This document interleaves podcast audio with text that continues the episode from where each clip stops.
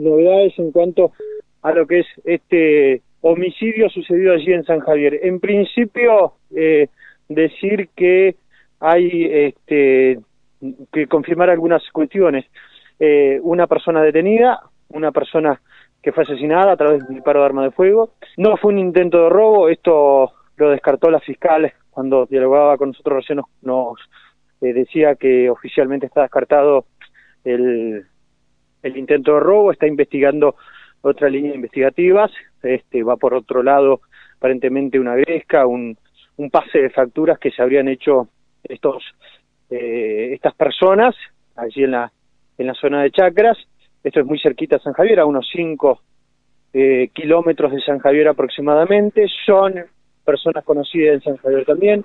la persona este, detenida también,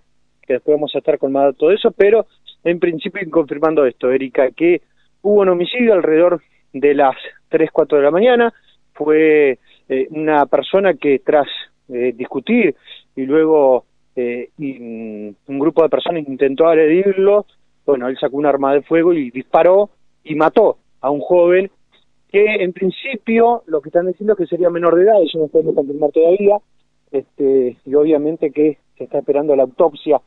este, también que se va a realizar en las próximas horas, así que bueno, veremos a ver